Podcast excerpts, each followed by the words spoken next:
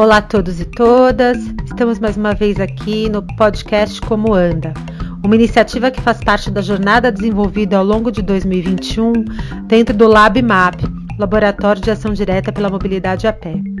Eu sou a Vanzi Spies, represento o Calçada SP dentro do projeto e acredito que, ao caminhar, nos conectamos com a cidade e seus afetos.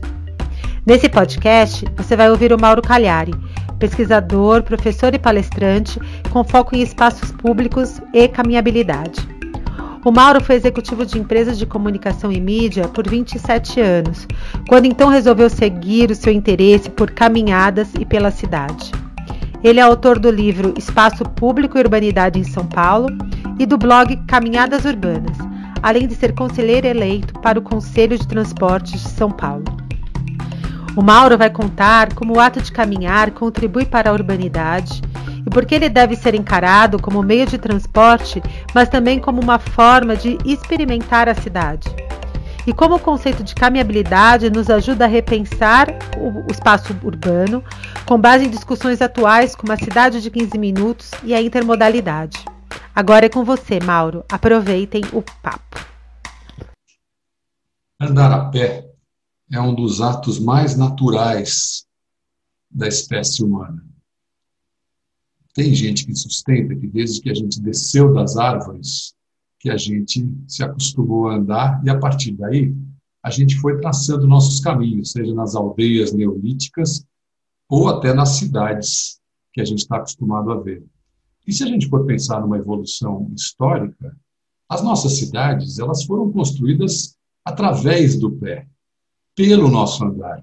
Não existem traços de cidades é, na antiguidade que não tivessem sido é, percorridas a pé e que não tivessem uma escala que pudesse, que incorporasse o andar para todas as atividades.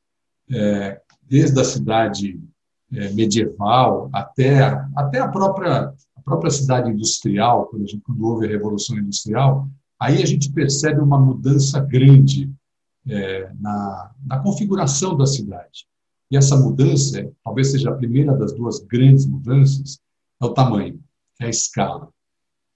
Na cidade industrial, como Londres, como as cidades inglesas, depois as grandes cidades que vão se espalhando pelo mundo, o que a gente vê é um afluxo enorme de pessoas que vêm do campo e as cidades deixam de ter uma escala que pudesse é, ser percorrida a pé.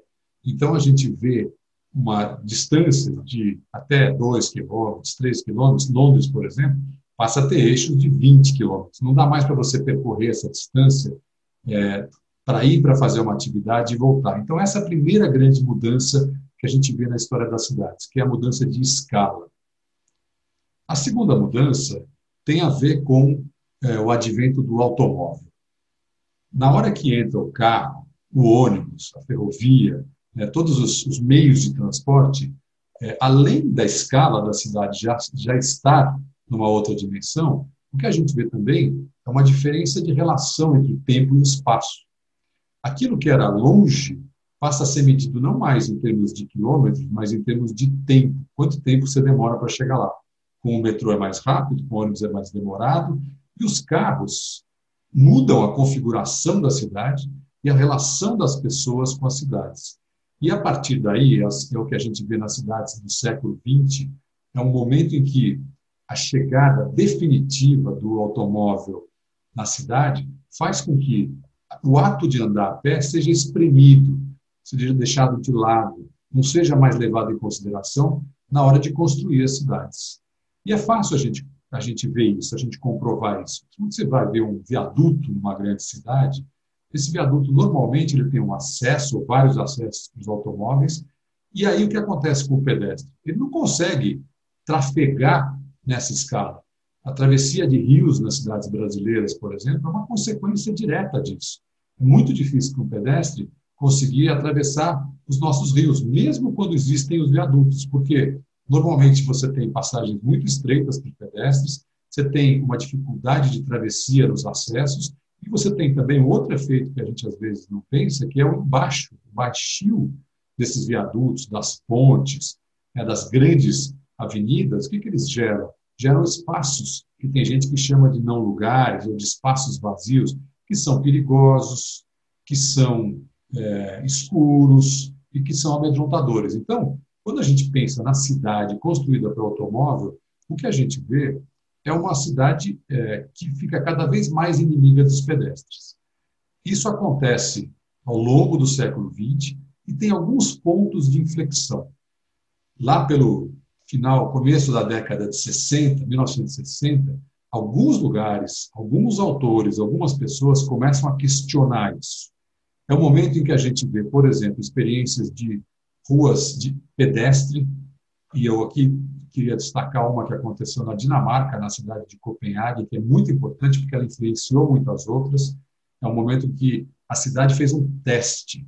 Ela fechou para os automóveis uma das ruas principais do centro, que chama Stroger, e a partir daí constataram que o comércio melhorou, as pessoas ficaram mais felizes, houve um aumento de movimento e houve um aumento de segurança. Então, esse foi um ponto importante. Outro ponto importante é o momento em que autores começam a escrever sobre o efeito né, perverso do carro. É o caso do livro da Jane Jacobs nos Estados Unidos, muito importante, é, também dessa época, do comecinho da década de 60, e de um relatório chamado Buchanan, na, em Londres, que também alerta as cidades e os planejadores urbanos para o efeito perverso dos carros na cidade para as pessoas.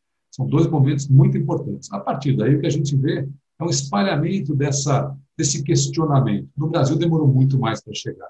A gente vai ver é, algumas ruas de pedestre já, por exemplo, Curitiba, na década de 1970, mas realmente, do ponto de vista de conformação é, urbana, a gente só vai ver mudanças depois dos anos 2000. O que a gente vê aí? Um código de trânsito que começa a falar do pedestre, redução de velocidades nas cidades, que é um, é um exemplo muito claro de, de é, como que você, ao reduzir velocidades, consegue aumentar né, a segurança das pessoas, e um questionamento dessas passagens, desses viadutos, da área destinada aos automóveis, em detrimento dos pedestres. Então, a gente está chegando aqui, né, na, nós estamos começando a segunda, a terceira década do, do, do, século XXI, e agora talvez a gente esteja num momento muito bom para falar dessas mudanças. Uma das coisas mais importantes em relação ao caminhar hoje é a gente constatar o óbvio e que muitas vezes as pessoas ou não sabem ou esquecem. E esse óbvio é que o andar a pé é o meio de transporte mais usado pelos brasileiros. Se a gente pensar em todas as viagens que as pessoas fazem todos os dias, mais de um terço dessas viagens são feitas exclusivamente a pé. São pessoas que vão, crianças que vão para a escola, é, pessoas que vão para o trabalho, pessoas que vão fazer compras. Mas, se a gente for pensar nos outros dois terços, a maior parte dessas outras viagens também inclui o pé. Há vários estudos que mostram que quando as pessoas vão pegar um ônibus, vão pegar um metrô, vão pegar um trem ou vão de carro para algum lugar, em alguma parte desse trajeto elas usam o pé.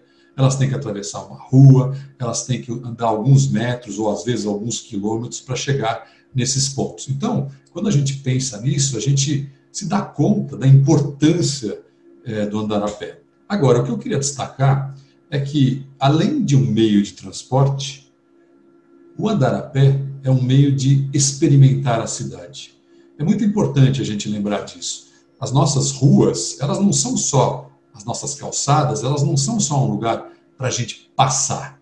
Elas são lugares para a gente ficar. É muito comum a gente olhar é, nas, nas cidades, lugares, pessoas que estão paradas, sem fazer nada. Elas estão respondendo uma mensagem no, no celular, elas estão encontrando alguém, elas estão conversando com um vizinho, elas estão falando no telefone, ou às vezes elas não estão fazendo nada, só contemplando o movimento. E isso Crianças, por exemplo, brincam nas ruas, né, os adultos conversam, e isso é uma dinâmica que faz parte da história da cidade. Então é importante a gente lembrar disso. Quando a gente está falando de andar a pé, a gente está falando também de estar na cidade. Por isso que é muito importante a gente ter áreas que, que comportem essa vivência, essa experiência do espaço público. Estamos falando de calçadas largas, estamos falando de segurança para as crianças poderem brincar. Estamos falando de conforto ambiental, sombras, árvores. Estamos falando de conforto físico, a presença de bancos, por exemplo. Muitas vezes a gente esquece. Quem anda precisa de banco, precisa de um encosto. Né? E também o conforto, é, se a gente for pensar do ponto de vista de, de ambiental, né? É, da emissão de gases, o que a gente vê é que os carros passam com, fazendo uma poluição sonora né, e atmosférica que prejudica quem está na calçada. Se a pessoa está numa padaria, sentado, tomando um café numa mesa do lado de fora, ela vai ficar muito incomodada se passar um ônibus a 60 km por hora, por hora. Se esse mesmo ônibus passar a 30, o incômodo é menor. Se esse ônibus for elétrico, o incômodo é muito menor. Então, todas essas questões, elas ajudam a gente a dar um pouco de peso para a coisa mais importante da cidade, que é o encontro, que é a experiência de você poder estar num ambiente com outras pessoas. Muitas vezes a gente não conhece essas pessoas, mas é a rede de caminhabilidade, é o, é o ambiente, é o espaço público que vai dar, que vai poder ajudar essas pessoas que não se conhecem a frequentar o mesmo espaço, com segurança, com tranquilidade, com civilidade. E esse, esse conjunto de atos, né, de, de pequenas coisinhas que somadas garantem a experiência, é o que a gente chama de urbanidade. A urbanidade é a gente poder conviver com pessoas que a gente não conhece. E por isso que eu quero falar, muito importante, queria reforçar isso aqui, a importância de a gente encarar o andar não como não só como um jeito de chegar de A até B, mas também como um jeito de experimentar a cidade, como um jeito de melhorar o, direito à cidade que as pessoas têm. Bom, a gente já falou de urbanidade e a gente já falou de mobilidade. Agora vamos falar um pouco do futuro. Para onde nós estamos indo? E eu acho que essa é a pergunta que vai determinar um pouco a qualidade de vida que a gente vai ter e até o direito que as pessoas vão ter de acessar a cidade ou não. A gente está num momento de, de transição e um momento de equilíbrio muito precário. É um momento em que as pessoas, a sociedade como um todo, já não está aceitando mortes no trânsito como aceitava até duas décadas atrás. Talvez no final, né, 1990, foi o pior momento do trânsito no Brasil. As pessoas morriam numa taxa três vezes maior do que hoje. Agora, hoje, ainda é um número inaceitável. O Brasil ainda tem uma taxa de é, mortos no trânsito, que é muito superior à de países que a gente gostaria de se comparar. Então, como é que a gente vai é, encarar esse momento de transição? A gente vai encarar esse momento de transição pensando na cidade, pensando em como as nossas cidades estão mudando para melhor ou para pior em direção a essa urbanidade, em, direção a acatar, a acolher cada vez mais o direito que as pessoas têm de se movimentarem em segurança e com prazer. Então, eu acho muito importante a gente é, ter uma espécie de uma régua quando a gente pensa em qualquer projeto urbano nas cidades. As nossas grandes cidades estão passando por planos diretores, revisões de planos. As, as cidades médias estão num momento muito importante porque elas podem agora decidir que futuro que elas vão ter nos próximos 10, 20 anos, quando elas forem maiores. Então, esse é o momento em que a gente deveria estar olhando para cada uma das pequenas ou grandes reformas e projetos urbanos com o olhar do pedestre.